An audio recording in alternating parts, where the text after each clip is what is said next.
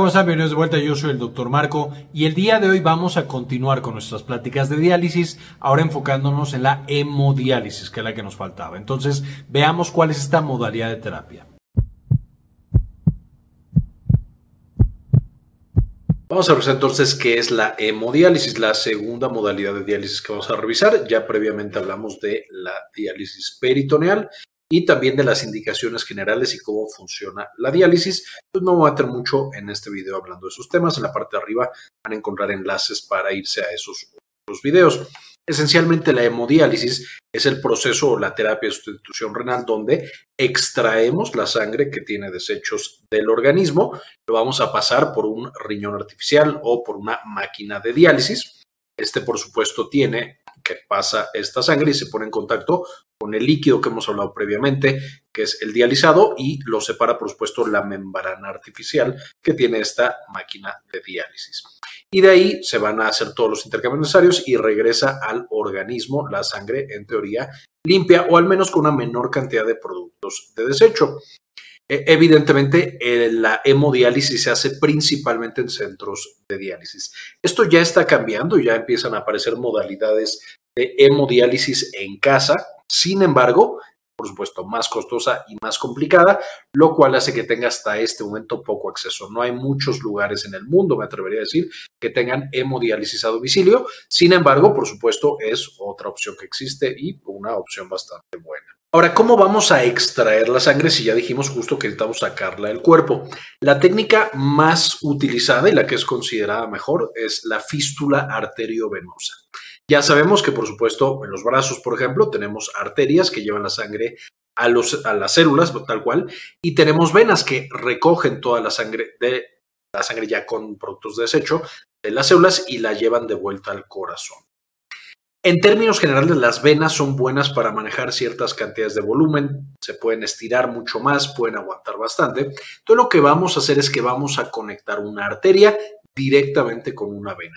Esto no pasa en el cuerpo, usualmente tendríamos aquí a la mitad un capilar, arterias eh, que se van haciendo cada vez más pequeñitas, de ahí el contacto con las células y luego se van haciendo venas de más pequeñitas a más grandes.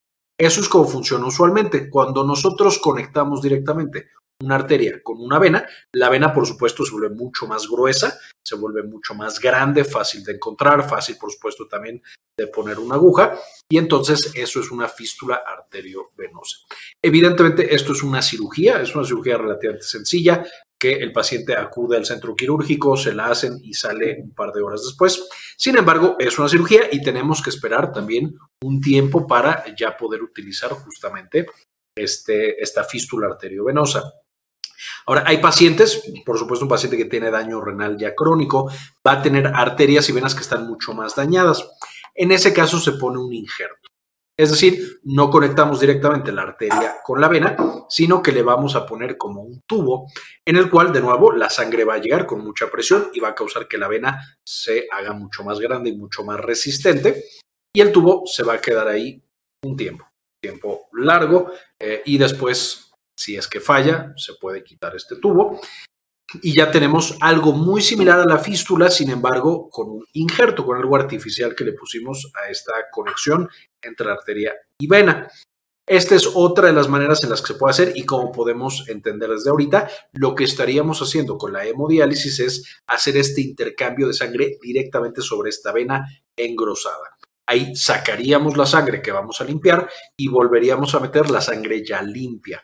Eh, la que ya dializamos y la que ya no tiene la concentración tan alta de productos de desecho. Una vez más, de preferencia, primero es la fístula arteriovenosa, en segundo lugar un injerto arteriovenoso, es también una buena opción, y en tercer lugar, probablemente la menos popular porque es la que puede estar menos tiempo, la que tiene más riesgo de infección y de algunas otras cosas, es el introducir un catéter. Este catéter justamente va a quedar como vemos aquí, entra por una vena que está justo debajo del hueso de la clavícula, esta vena se llama subclavia, de ahí la vamos a introducir y nos lleva directamente al corazón y vamos a dejar la puntita del catéter justamente en la entrada del corazón, que es una zona conocida como aurícula derecha. Esto básicamente nos permite estar de nuevo metiendo y sacando cosas de manera fácil y de manera rápida, porque lo estamos haciendo esencialmente en el corazón. Evidentemente, ya se podrán imaginar, si no tenemos cuidado con un catéter de este tipo, que por supuesto el más famoso es el catéter Manjurkar, eh, vamos a tener que las bacterias o algún otro patógeno, alguna infección, puede entrar directamente al corazón. Entonces, estos catéteres por eso son los menos preferidos en términos generales. Sin embargo, tienen la gran ventaja de que un catéter se puede colocar en este momento y yo puedo dializar al paciente en media hora, en una hora. Entonces, un paciente que tengo que dializar de urgencia, un catéter central, de nuevo, entre ellos el catéter Majurcar, son una muy buena opción. Si ya quiero dializar a un paciente de manera crónica, un catéter no es tan buena idea, de nuevo, porque puede tener un riesgo mucho más elevado de tener alguna infección, de complicarse con alguna otra cosa, porque estamos directamente llegando al corazón. Aunque, por supuesto, habrá pacientes que, después de revisión con el médico nefrólogo, el catéter Majurcar o algún otro catéter eh, central sea la mejor opción para su eh, dializado. Pero en términos generales, de nuevo, esta es la tercera opción. Y aquí tenemos las eh, entradas, por una justamente, como platicábamos, sacamos la sangre y por la otra metemos esta sangre ya descontaminada o con menos productos de desecho, depositándola directamente en el corazón. Ahora, ¿cómo se hace el cambio? Va a seguir el mismo principio que hemos hablado para las otras modalidades de diálisis, es decir, la diálisis peritoneal. Nosotros tenemos la sangre llena de desechos, cosas como la urea que queremos eliminar, el agua, el potasio, etc. Vamos a tener una membrana semipermeable que permite que las cosas pasen de un lado a otro y el líquido de dializado. Y entonces los desechos, como están muy concentrados acá, fluyen al líquido de dializado. Conforme pasa el tiempo de diálisis, se iguala, entonces ya tengo la misma cantidad, por ejemplo, de urea en la sangre que en el líquido, ya no hay intercambio y entonces cambiamos del líquido de dializado por uno nuevo. Como se vería ya con la máquina completa, es así. Tenemos a nuestro paciente, aquí tendría su fístula, estamos sacando esta sangre limpia a través de una bomba que por supuesto genera la presión para el movimiento de la sangre. Con esto medimos la presión arterial. Es importante medir la presión arterial porque evidentemente una máquina de diálisis saca agua y los productos de desecho mucho más rápido de lo que haría un riñón normal. A lo mejor aquí estamos cambiando toda la sangre en un par de horas, mientras que el riñón tarda más tiempo en hacer esos intercambios y tiene una eliminación mucho más precisa. Entonces, y veremos más adelante, el bajón de presión arterial, la hipotensión arterial, es de los principales eventos adversos que nosotros tenemos con esta modalidad de hemodiálisis. Evidentemente, conforme va pasando el tiempo y nos volvemos más expertos en ese paciente, el paciente ya se conoce mejor, sigue mejor las indicaciones, etcétera, disminuye la frecuencia de estos eventos adversos. Sin embargo, una vez más, la presión arterial es muy importante tenerla en mente porque puede llevar, por supuesto, a un bajón, a una hipotensión. Entonces, de ahí seguimos extrayendo a través de la bomba de sangre eh, toda la sangre del paciente. Y segundo tema, vamos a necesitar ponerle heparina a esta sangre, porque si nosotros ponemos sangre en un tubo y no le hacemos nada más, evidentemente se coagula y tapa la máquina y pueden entrar coágulos y el paciente puede tener muchas complicaciones. Entonces necesitamos que la sangre quede heparinizada. Son dosis bajas de heparina, sin embargo puede llegar a pasar que por alguna razón se heparinice de más y entonces tengamos que ver cómo está coagulando nuestro paciente. No es frecuente, pero bueno, si tenemos heparina puede llegar a suceder. De ahí eh, sigue la sangre avanzando. Por supuesto, aquí tenemos entrada de solución salina, justamente para eh, asegurar de que todo esté fluyendo. De ahí entramos directamente a la máquina. En el dializador vamos a tener que la sangre entonces le da todos sus productos de desecho al líquido de dializado que tiene alrededor. De nuevo, porque tiene una membrana semipermeable que permite que pasen para acá los desechos. Este líquido, que ya está lleno de desechos, se va a ir a un tubo y por supuesto después a un contenedor donde estamos eh, justamente llenando este líquido dializado ya usado, que por supuesto se va a descartar, y estamos al mismo tiempo metiéndole a la máquina nuevo líquido de dializado. Entonces estamos dándole un nuevo líquido que tiene baja concentración de los productos de desecho y eso lo vuelve mucho más eficiente en la limpieza que nosotros tenemos de esa sangre. Entonces de que nosotros empezamos a que termina la sangre por acá, ya tiene una concentración mucho menor de los productos de desecho. De ahí lo devolvemos justamente a la manguera. Por supuesto, esta manguera va a tener un purgador de aire porque no podemos tampoco inyectarle aire a este paciente. Un monitor de presión venosa para ver cómo cambió eh, y en qué presión estamos metiendo esta sangre. Y finalmente se le devuelve a este paciente la sangre que se le sacó. Igual que nos pasaba en, la diálisis peritoneal, que, lo platicamos en ese video pasado, mientras más sesiones tenga un paciente, pues más limpia va a tener su sangre de desechos, porque este no es un proceso perfecto, siempre va a quedar desechos en la sangre, nunca van a ser tan buenos como los riñones, desafortunadamente. También por eso es que hay que buscar un trasplante lo antes posible en un paciente con enfermedad renal crónica. Eh, y también mientras más tiempo esté el paciente dializándose, por supuesto, más nos acercamos a limpiar completamente la sangre. Nunca llegamos al 100%, pero mientras más frecuente y mientras más tiempo, más limpio, entre comillas, va a estar el paciente. También siguiendo esta lógica, pero inversa, mientras más productos de desecho tenga un paciente, más va a requerir estarse dializando. Y es por eso que la dieta y los medicamentos son igual de importantes que la diálisis en sí. Con esto, ¿cómo va a ser una sesión? Aquí tenemos al paciente, aquí estaría su fístula, entonces como pueden ver estamos sacando y metiéndole la sangre los dos envases, uno con líquido dializado nuevo y otro con el producto desecho, vamos a tener que el paciente necesita ir a tres sesiones por semana, lunes, miércoles y viernes, martes, jueves y sábado, como sea.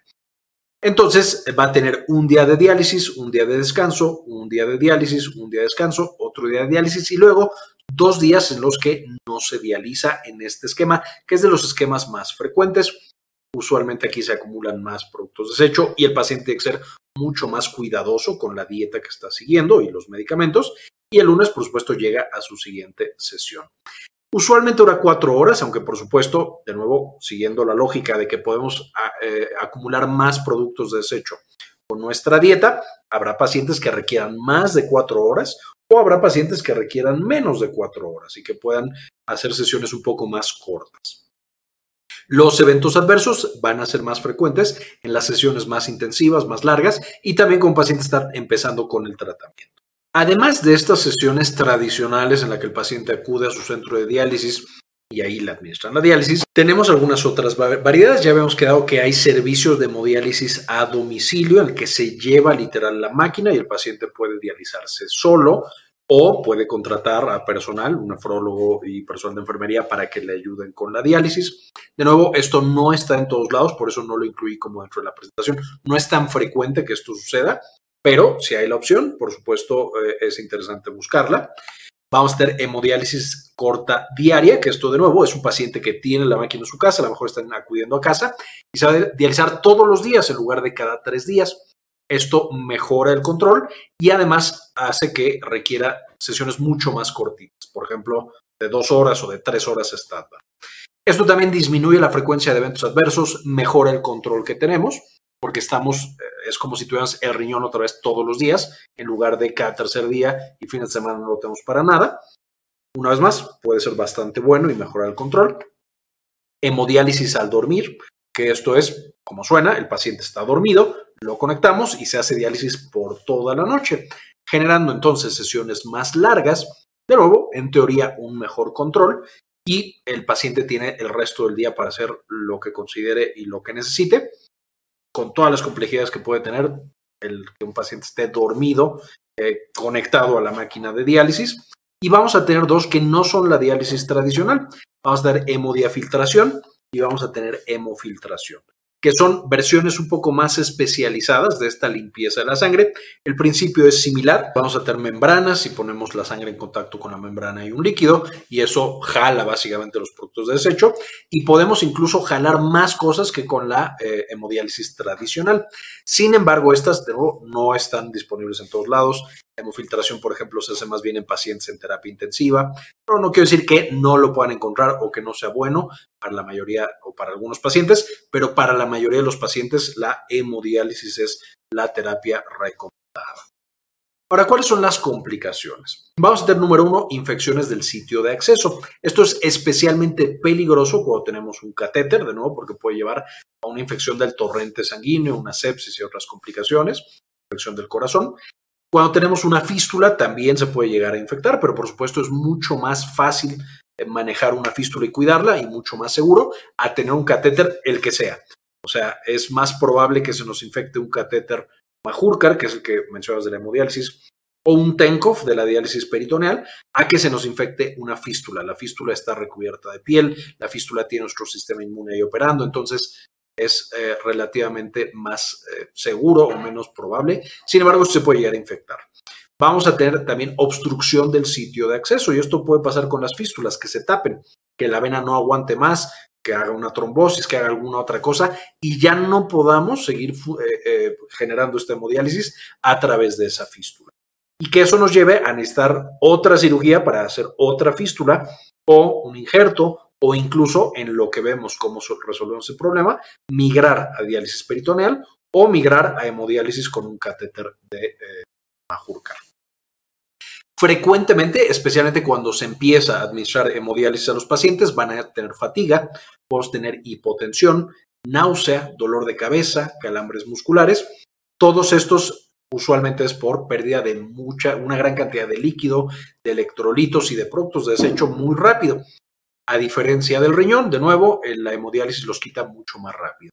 Finalmente podemos llegar a tener pérdida de sangre. A fin de cuentas, estamos pasando toda la sangre del paciente por una máquina. Si de pronto hay una filtración, algo no está bien conectado, podemos llevar a que el paciente tenga esta pérdida importante de sangre.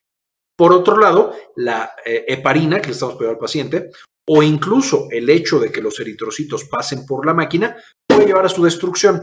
Y entonces vamos a necesitar o vamos a tener un paciente que tiene anemia y que tenemos que darle un manejo adecuado para una anemia esta pérdida de sangre y esta fragilidad de la sangre. En la hemodiálisis es otra cosa a considerar en un paciente que está recibiendo hemodiálisis.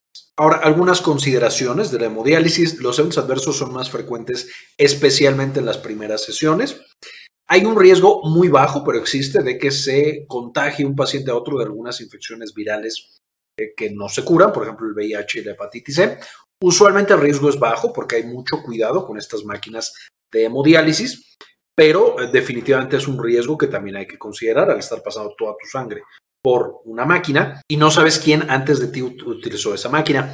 Usualmente los centros tienen máquinas grises o máquinas negras en los cuales justamente se pone a pacientes en los que no sabemos cuál es su estatus de hepatitis C y de VIH. Por supuesto, muy severas, que ya hemos hablado en el pasado. Les dejo en la parte de arriba también un enlace para que puedan saber más de estas patologías. Y idealmente siempre antes de que un paciente empiece con eh, una sesión o a tratarse para la hemodiálisis, necesitaríamos ver que sea negativo a VIH y hepatitis C y de nuevo, si no, ponerlo en máquinas especiales. Sin embargo, existe, con todas estas precauciones que estoy mencionando, existe un riesgo pequeño pero real de infección por este tipo de patógeno. Se va a realizar en centros de diálisis, entonces es menos práctico. Esto me refiero a la mayoría de los pacientes. Y como la hemodiálisis es el principal eh, terapia de sustitución renal, es más común en la mayoría de los países, excepto en México, que la diálisis peritoneal. Entonces, la mayoría de los pacientes necesitan acudir a estos centros especializados de diálisis. Vamos a tener, tener algunos cuidados de la fístula o del catéter. Estos no son, del catéter sí son bastante complejos, igual que un catéter, muy parecido a un catéter Tenkov, eh, pero la fístula es, como mencionaba, más fácil de cuidar. Y necesitamos acompañarlo de una dieta estricta. Necesitamos controlar la cantidad de calorías que ingiere un paciente, las proteínas, porque durante la diálisis, la hemodiálisis, se pierden proteínas. Entonces, un, un paciente desnutrido porque el estudio o la intervención literal está quitando proteínas.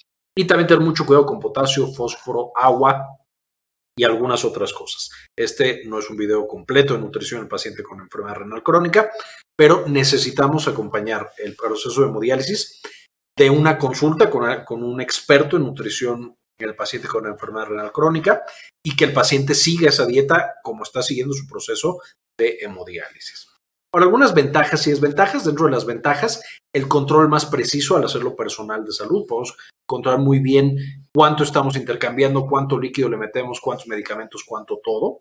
Y también hay una gran cantidad de estudios eh, de control que se le hacen a estos pacientes. Entonces, literal, tenemos a un paciente más controlado, menor riesgo de infección y complicaciones cuando estamos hablando de la fístula y, por supuesto, teniendo en mente este riesgo muy bajito de hepatitis C y de VIH, requiere menos capacitación de paciente y cuidadores familiares. Requiere todavía muchísima capacitación, especialmente en temas de dieta, pero como en la mayoría de los casos el paciente no está haciendo o autoaplicándose la diálisis, y en la diálisis peritoneal sí lo hace, entonces necesitamos un poquito menos de capacitación. De nuevo, siempre tenemos que estar súper capacitados cuando estamos eh, atendiendo a una de estas personas, es decir, que somos familiares de una persona con eh, que necesita hemodiálisis o que nos van a aplicar hemodiálisis a nosotros. Sin embargo, es menos intensiva que en la diálisis peritoneal. A menos, por supuesto, que vayamos a hacer hemodiálisis en casa, y entonces es mucha más capacitación. No requiere el peritoneo, entonces, a pesar de que tengamos peritonitis o alguna otra cosa, no hay problema. Y hay tres tipos de acceso diferentes, también dándonos un poquito de flexibilidad. Es más fácil cuidar una fístula, como mencionaba, y puede iniciarse inmediatamente. Si yo tengo un paciente grave, yo puedo dializarlo en un par de horas con un catéter central eh, versus si yo quiero hacer una fístula o quiero aplicar un catéter de Tenkov que necesito esperar un poco más. Eh, y no es ideal dializar a un paciente que acabo de hacerle justamente ese tipo de cirugías.